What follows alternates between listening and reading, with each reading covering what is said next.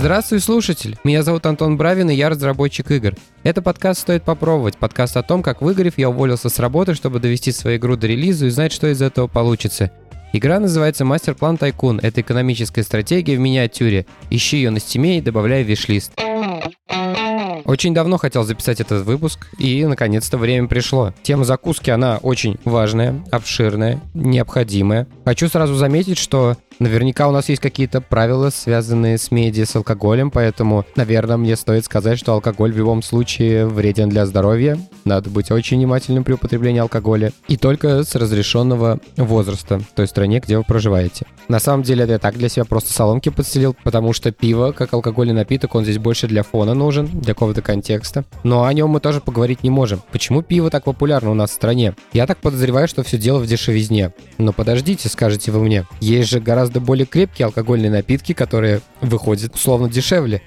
Меня всегда вдохновляли эти люди, которые высчитывают э, скорость опьянения на рубль, потому что среди потребителей видеоигры тоже такие есть, которые высчитывают количество часов, там, делят их на рубли, получают, сколько они фана получат за один рубль. И мне кажется, с нашим исконным русским э, высокоградусным напитком такая же ситуация. Но все забывают про то, что помимо самого напитка нужна какая-то... чем-то его запивать. И тут мы приходим как раз к той идее, которую я осознал для себя, будучи студентом, там, за первого курса. И пиво как напиток великолепно тем, что оно одновременно и алкоголь, и жидкость, которую мы пьем и что-то запиваем. И поэтому оно и дешевле, и проще, и комфортнее для нищего студента. Но речь у нас сегодня не про пиво, а закуски к нему.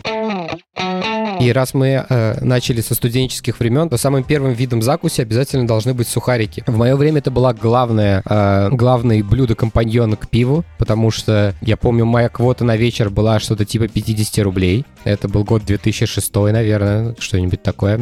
И за 50 рублей в 2006 году можно было себе, значит, купить бутылку Клинского, которая почему-то куда-то пропала. Все его, видимо, так сильно заненавидели, что производитель решил бренд свернуть. А жаль, бренд в определенной степени даже культовый. Итак, можно было, значит, одну бутылку Клинского за эти деньги захватить, э, пачку сухариков и на маршрутке домой уехать. С сухариками есть такой э, не знаю, не всем, наверное, известный факт, то, что в какой-то момент, возможно, заметили, что у каждого производителя пива были свои сухарики. Производители пива искали как им оптимизировать э, свою логистику. Все дело в том, что в, в ту же груженную газель бортовую можно было закинуть только определенное количество ящиков. Там оставалось свободное место. Потому что если мы ящиками забьем полностью машину, то она просто не поедет. Машины ездили полупустые, и производители искали, чем забить им это свободное место. Пиво делается из зерна переработанного, но сухарики оказались где-то там на середине э, цепочки производственной. И, по сути, из отходов, которые оставались от производства пива, ребята просто делали сухарики, они ничего не весят практически. Ими можно запихать все остальное место. И до сих пор э, это самый дешевый э, вид закуски, потому что это на самом деле просто сопутствующий продукт, который создали, потому что решали логистическую проблему. Следующим в этом списке у нас идут гренки. Они у нас идут здесь потому, что это, по сути, те же сухарики, просто большие. Когда я был студентом, их не продавали. В магазинах их не было. Это была исключительно барная такая штука. А в бар это не то, что вы каждую неделю ходите. И в магазинах их начали продавать буквально лет, наверное, наверное, 5-7 назад.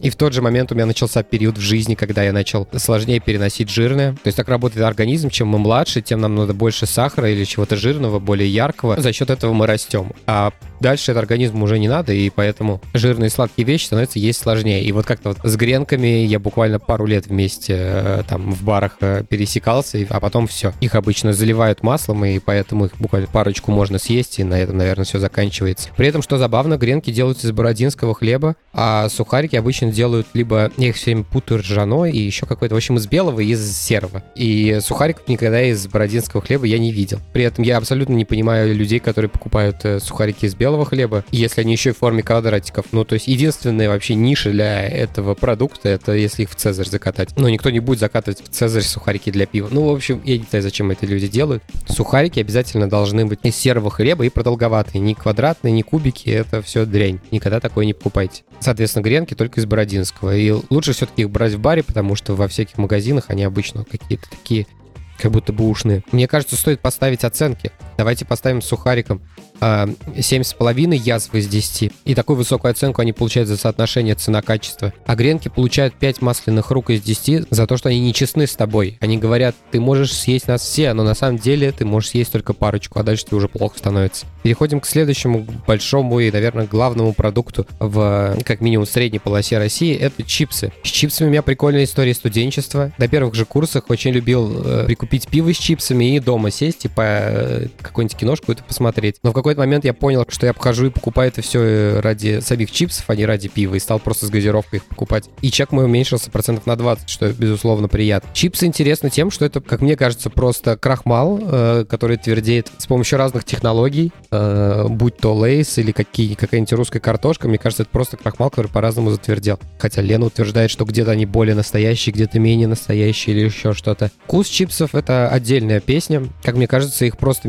химикаты мешают друг с другом, потом пробуют, и если вкусно, по мнению пробующих, они пытаются придумать, на что же, на какой же реальный продукт это похоже. Будь то бекон, лук или какая-нибудь еще фигня. Я как-то замечал, что те же Lays делали АБ-тесты. Они запускали параллельно два новых продукта. И я не помню, какой был какой. Я помню, что были чипсы с соленым огурцом. Ну, то есть мне даже тошно от самого названия, я пытаюсь это представить. По-моему, я их один раз пробовал где-то у кого-то. Ну, это вообще жесть для меня. И были какие-то вторые. И вторые даже в память не отложилось. И там, судя по всему, АБ-тест был не очень удачный, потому что ни те, ни другие чипсы на рынке не задержались, собственно. В какой-то момент у нас произошло разногласие, лет, наверное, 8 назад.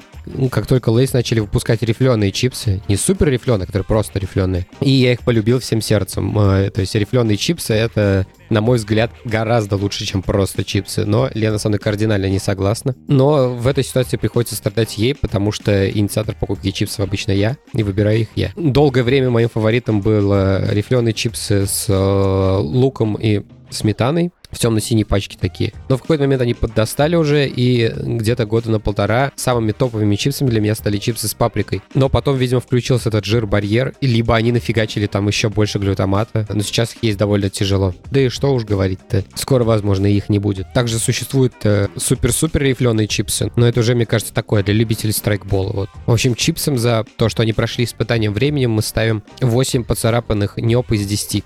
И теперь мы приходим к более такой нашей родной, привычной нам закуске, которую еще наши деды ели, не зная, что такое чипсы и сухарики. Это рыба. И под рыбой я подразумеваю сушеную рыбу или вяленую. А с этим есть некоторая проблема, потому что все детство я ел сушеную рыбу. Ну, типа не то, что постоянно ел, ну, когда вот давали, тогда ел. А сейчас то, что продают в магазинах, то, что там написано сушеная рыба, она на самом деле вся вяленая. Ну, по моему личному вяленометру. И порой вяленая рыба бывает настолько лютая, что это как будто просто сырая рыба, в нее просто нафигачили масло. И, ну, это немножко не то, что, что я имею в виду. Сушеная рыба, она очень твердая, она прям кусок соли такой застывший. Она немножко похожа, вот есть рядом рядом с сухариками обычно висят сушеные такие ломтики тоже рыбьи. Вот что-то из этой серии. А найти ее как сушеную практически невозможно. Единственный способ это потыкать, если можно. Э, если открытая витрина, например. Или попросить тетю, чтобы она дала рыбу потверже, пусть сама потыкает. Она обычно в целлофане, так что ничего страшного. Ты там тыкайся на здоровье. С рыбой есть несколько проблем. Во-первых, нам необходимо подготовить рабочее место, потому что просто там какой-нибудь тарелки или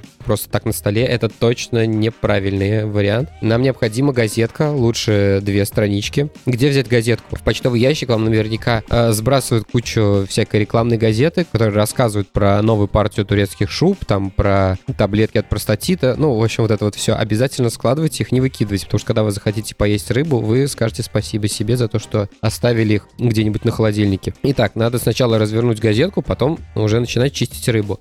С чисткой рыбы проблема в том, что ее довольно сложно почистить самому, как мне кажется. Ну, типа, не знаю, вообще не видя ни разу, как это делалось. Возможно, можно посмотреть на Ютубе, э, но не знаю. Это странно немножко. Поэтому я уверен, что это некий навык, который должен передаваться от э, родителей своим детям. Поэтому, если вы обладаете такими навыками, обязательно научите этому своих детей. А если нет, спросите у своих родителей, чтобы они вас научили чистить рыбу сушеную. Потому, потому что это часть нашей культуры, и будет плохо, если она угаснет. И последний у меня в списке тоже существо, обитающее в воде, это раки. Так как мы живем на Волге, у нас исторически культура поедания раков, она как бы есть. Но она почему-то в какой-то момент кончилась, и я прям ощутил этот момент. То есть э, я в детстве раков ел как будто бы довольно часто. Даже бывало, мы ездили отдыхать там на Волгу, за город, и э, там взрослые просто ставили какую-то фигню в реку до ночи. Да, буквально какая-то сумка синтетическая с двумя палками, и типа вот, охапка дров, садок готов. И они просто, когда солнце садилось, они возвращались просто с пакетом раков,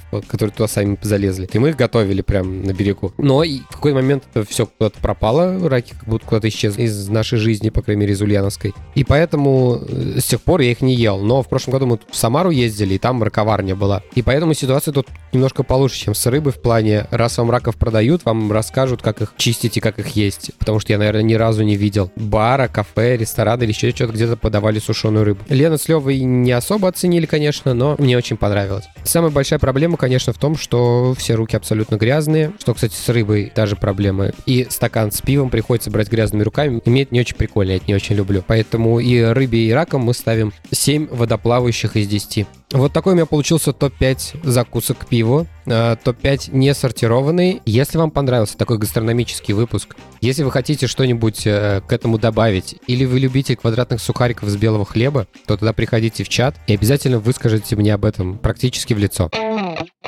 Первый поделюсь к этой неделе, это сериал чем мы заняты в тени. Там, по-моему, три сезона вышло, с 19 что ли года. Это сериал про вампиров, э, в стиле мокьюментари снят. Это когда как будто бы операторская группа ходит за э, героями. Это такой черноюморушный сериал. Э, там играет э, чувак, который играл в компьютерщиках э, начальника вот этого, э, который домогался вечно, Даджен. Он немножко как бы похож в духе этот сериал, но при этом он мне немножко странные эмоции вызывает, потому что сериал э, написано, что американский, но при этом там играют английские актеры, и в принципе он похож на английский сериал все-таки. Сюжет строится вокруг того, что есть трое вампиров, которые сидят в особняке в Америке, и за все время, сколько они там сидели, за последние 300 лет, им не очень как бы был интересен интересен э, мир вокруг. Они не, не то, чтобы много о нем чего-то знают, и там всякие жизненные обстоятельства заставляют их начать изучать этот мир, и они попадают во всякие вот приключения. И все это как будто вот британский сериал. Не могу никак отделаться от этого чувства. Если вам компьютерщики нравились не только потому, что он про компьютеры, а вот в целом за его вайб, то это что-то такое же, но по современнее будет, конечно.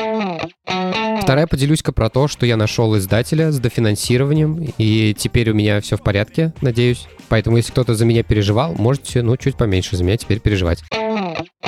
Третье, поделюсь о том, что мы на выходных, так, на уикенд съездили в Чебоксары. Из Ульяновска до туда ехать как до Казани, там плюс-минус 10 километров, но при этом дорога идет быстрее, потому что если вы ездили в Казань на машине, то там постоянно есть какие-то деревеньки, там скорость надо до 40 до 60 сбрасывать. И их там довольно много. По дороге в Чебоксары такого нет. Буквально пару мест где до 60, все остальное просто на максималке можно ехать. Что прикольно, у меня сложилось ощущение, что в городе существует некое зонирование по организациям. То есть вот мы шли в какой-то момент, я смотрю, смотрю, и тут, значит, стоит э, здание ФСБ, здание прокуратуры, здание МВД, и все это вместе рядом стоит. Через какое-то время проходим, там стоят банки. Альфа, Сбер, ПСБ, ВТБ, короче, все они вместе тоже стоят. Пройдя чуть подальше, мы там нашли магазины для взрослых, их тоже там штуки три. Возможно, какой-то был градостроительный план, не знаю. Также из особенностей мы заметили то, что, видимо, в Чебоксарах очень хорошо зашел формат э, заведений, где платите за вход, а потом едите как бы по себестоимости. Ну, вот это трукост история. Там таких штук 5 5, наверное, мы нашли. При том, что у нас в Ульяновске один, и не сказать, что как бы он какой-то популярный, классный, ну, типа, средний, окей. Вот, а там, причем абсолютно разного плана. Если вы хотите стейк за косарь поесть, вы все равно, типа, вот 250 рублей на входе отдадите. Там сделали э, какую-то реконструкцию центра, я так понимаю, глобальную. Вот это, на, на, вот это место на набережной. И там все довольны, в общем. Жители довольны, Лебедев довольны, Варламов доволен, все довольны. Вот такая поездочка у нас была на два, на три дня. Мы вообще очень любим путешествовать, и даже если нет возможности куда-то там далеко полететь ненадолго или еще что-то, мы все равно пытаемся съездить куда-нибудь, хотя бы вот на машине, хотя бы вот через за 3-4 часа, просто для смены обстановки. Это очень хорошо перезагружает и новыми эмоциями какими-то наполняет. И я продолжаю говорить спасибо пользователю Настя за то, что поддерживает этот подкаст и вообще меня в целом. Остальным же я просто напоминаю, что все еще есть возможность поддержать меня, подкаст и разработку игры на сервисе Boosty.